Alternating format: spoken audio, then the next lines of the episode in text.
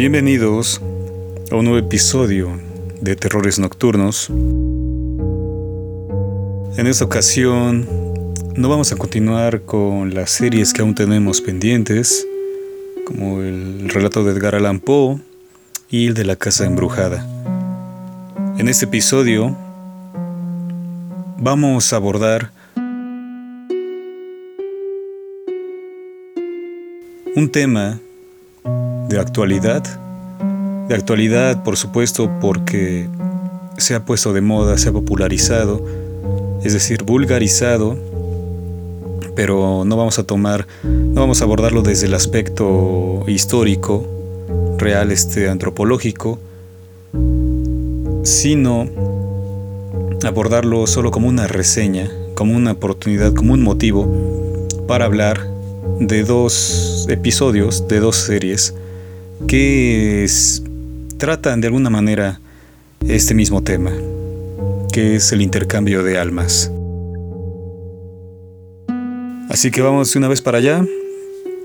Gracias por escucharnos, gracias a todos. Yo soy Jorge Torrealta y nos escuchamos muy pronto. Hasta siempre.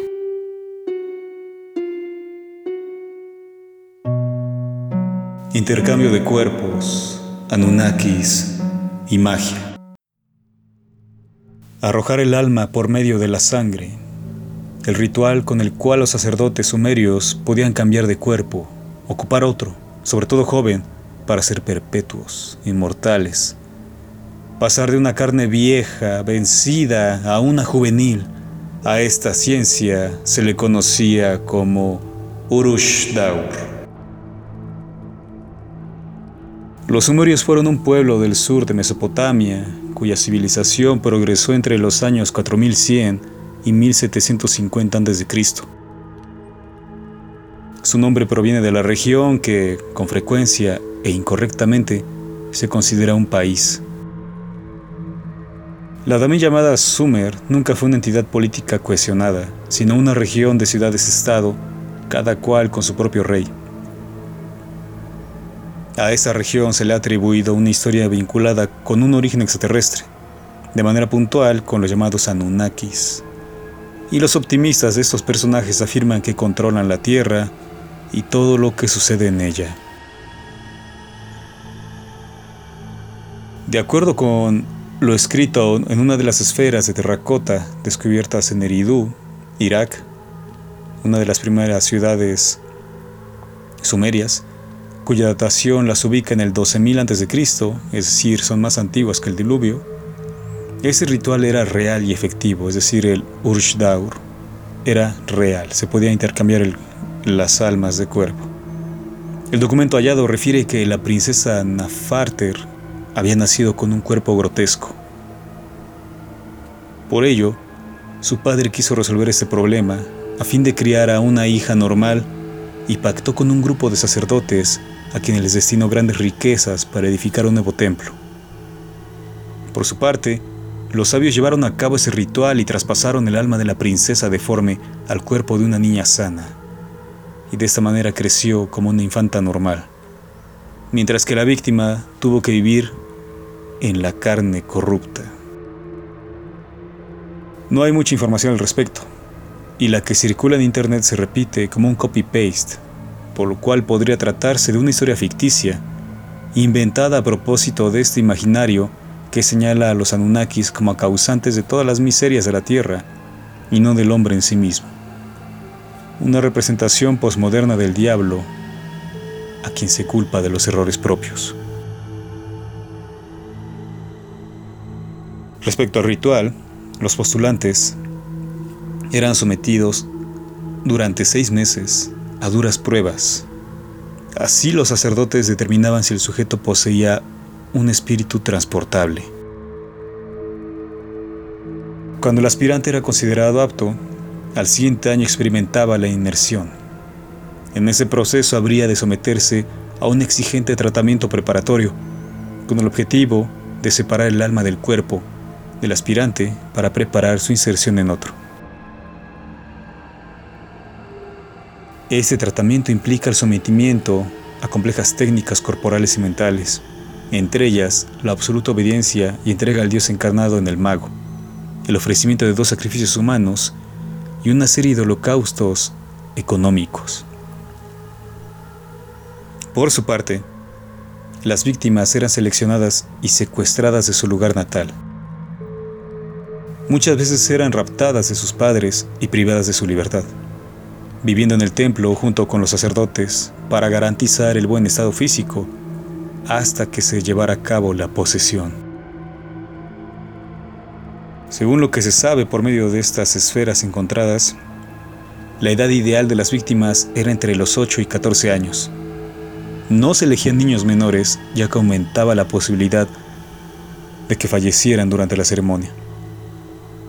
Si los niños tenían más de 14 años y las niñas más de 21, el ritual corría peligro de no funcionar. Ahora, el ritual del Urush Daur podía durar varios días, dependiendo de la resistencia del espíritu del donante a abandonar el cuerpo físico. El alma de la víctima era extraída y guardada en un recipiente, cediendo así el cuerpo al aspirante. De esta manera, la carne, ya vacía, fallecía en el proceso.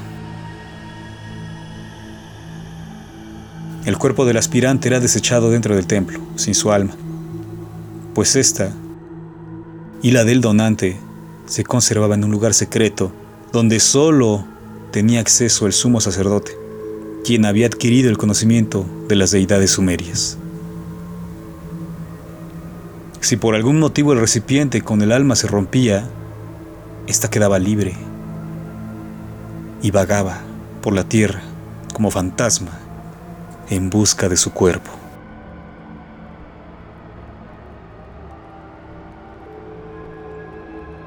Según se piensa, el ritual de posesión se llevaba a cabo ante cuatro objetivos determinados. El primero de ellos era el de escaparse de enfermedades físicas, como las malformaciones, dejando el propio cuerpo para ingresar en uno sano. Este caso sería el de la princesa Narfater. También se cree que el Urush Daur podría haberse usado para cambiar el espíritu de algún guerrero capturado e introducir un espíritu de confianza a fin de que se infiltrara en las filas enemigas. Otros creen que esta práctica se implementaba para implantar un aspirante ilegítimo al trono. De esta manera, un supuesto aspirante ilegítimo podía ocupar el lugar del príncipe o rey legítimo. Y por último, la técnica de usurpación de cuerpos podía ser usada por los dioses para materializarse y tomar forma humana.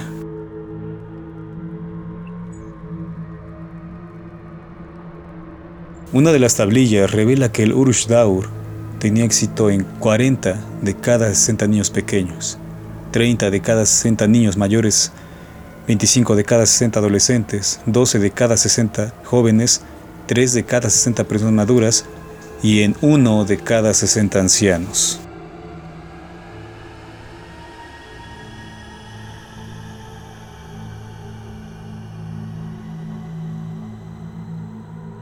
Estas diferencias corresponden al grado de fijación del alma al cuerpo que, también en el aspirante, es mayor mientras es más anciano. Este ejercicio de cambiar las almas ha servido como motivo argumental de varias películas, por lo general cómicas, como Un Viernes de Locos, protagonizada por Jamie Lee Curtis y Lindsay Lohan, que narra la historia de cómo, a través de unas galletas de la suerte, una psicoterapeuta y su hija adolescente cambian de cuerpos para experimentar la postura contraria, la perspectiva desde otra generación, lo cual terminará estrechando la relación entre ambas. En esta misma línea argumental se puede enumerar It's a Boy Girl Thing, Si fueras yo, Ese cuerpo no es mío, Diciendo otra vez, Freaky, Ese cuerpo está para matar, y la japonesa Tu nombre, entre otras. Sin embargo, dos series de la primera década del 2000 presentaron este tema desde el terror y el cambio de conciencia, es decir, ya no eran cómicas. Los enlaces de ambos episodios están en la descripción de este podcast. El primer episodio corresponde a la dimensión desconocida, Twilight Zone en inglés, capítulo 37, titulado La maldición del faraón. Un acto que se ejecuta solo una vez cada generación. Se trata de Mario Devlin, un famoso ilusionista que busca ganar la gracia de Harry Kellogg, quien ha logrado ocupar la cumbre del ilusionismo por medio del acto que da nombre al episodio. Según refiere Devlin, el truco muestra dos sarcófagos girar suspendidos en el aire, cuyo contenido guarda a un mago. Y al finalizar el acto, las personas han cambiado de lugar. Hasta entonces nadie ha descifrado cómo sucede tal prodigio. Además, el secreto ha pasado de mago a mago hace siglos, desde Frederick Powell, Houdini, John Holland, hasta Harry Kellogg, un anciano ilusionista a punto de retirarse, por lo cual Devlin quiere ser el heredero de tan grande enigma. Con ese objetivo en mente, el joven ilusionista se presenta en la casa del anciano mago, quien tras observarlo unos momentos decide alojarlo en su hogar durante varios días en los cuales será probado con diversos ejercicios físicos hasta llevarlo al límite de la vida. Justo como se dice que hacían los sacerdotes sumerios para probar si el espíritu era transportable.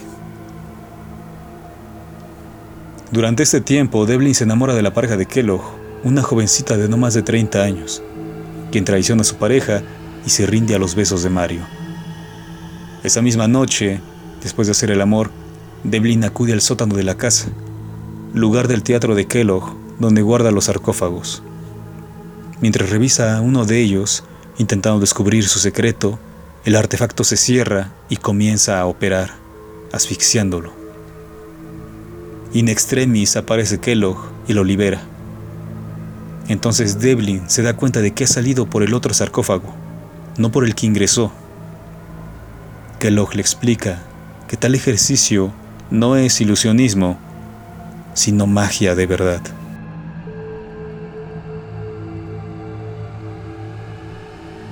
Kellogg le revela la verdad sobre el artefacto, que requiere de dos magos, y asegura que Devlin es el elegido para heredarlo. Así, en el último acto delante de un hermético grupo de amigos, Mario y Harry intercambian cuerpos. Esta vez Devlin afirma que el truco ha fracasado porque no cambió de sarcófago. Sin embargo, se ve a sí mismo con la chica. Kellogg ha tomado su cuerpo.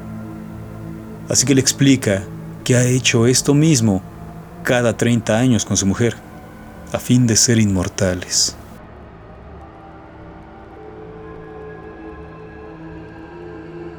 El segundo episodio forma parte del programa Más allá de la imaginación, de Outer Limits, en inglés, y lleva por título La conversión. Se trata del capítulo 13 de la primera temporada, que refiere la historia de Henry Marshall, un ex convicto que quiere vengarse de la empresa y personal que lo envió a prisión. El episodio comienza con una transición de planos que da cuenta de lo que abordará la historia.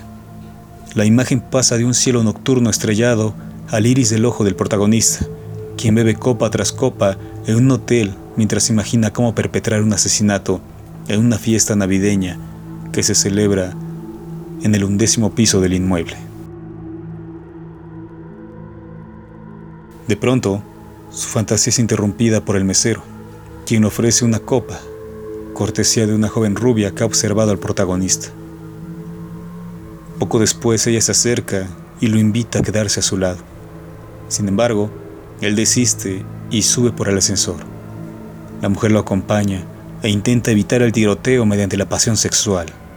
Pero él, loco de venganza, asesina a tres de los invitados a la fiesta y es herido en el abdomen por un guardia de seguridad.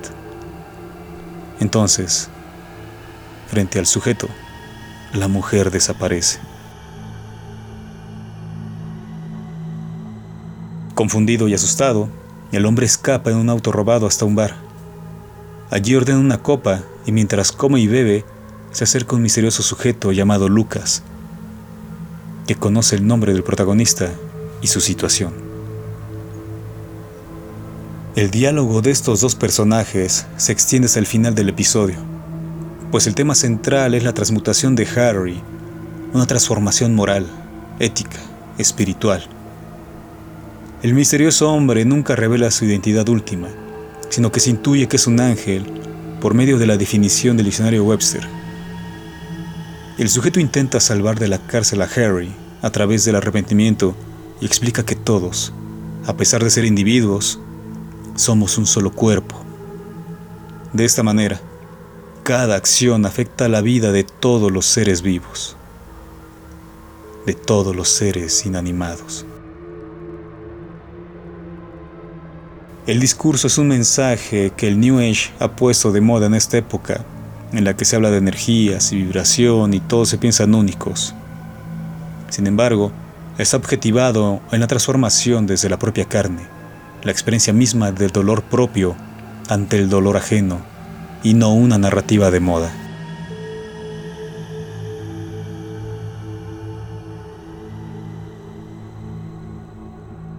En una escena, Lucas toma la mano de Harry y le pregunta dónde terminan ambas extremidades. Pero el asesino retira su mano y amenaza con retirarse. Entonces el extraño se despide con un estrechón de manos. Y es aquí que cambian cuerpos sin que Harry lo sepa. De pronto, el protagonista se siente aliviado. El dolor de aquella herida ha desaparecido. Y pronto descubre que la herida no es más. Conmocionado por ese prodigio, vuelve a donde Lucas y discuten sobre la vida, el dinero, la sociedad. Concluyen que es un mundo podrido que debe ser transformado a través de la conciencia en el otro. Actuar para ayudar al prójimo. Poco después, Harry advierte que Lucas está herido. Se da cuenta que ha tomado la herida para sí. Y Lucas retoma la pregunta. ¿Dónde termina una mano y comienza la otra? La respuesta nunca termina. Cuando Harry acude al baño por un paño para mitigar el sangrado de Lucas, llega la policía. Y dispuesto a entregarse para pagar sus errores, sale y se ve a sí mismo ser esposado. Entonces vuelve dentro, se mira al espejo y descubre que no es él, sino Lucas. De esa manera, tiene una segunda oportunidad, en otro cuerpo, de vivir para servir al otro, a todos, a sí mismo.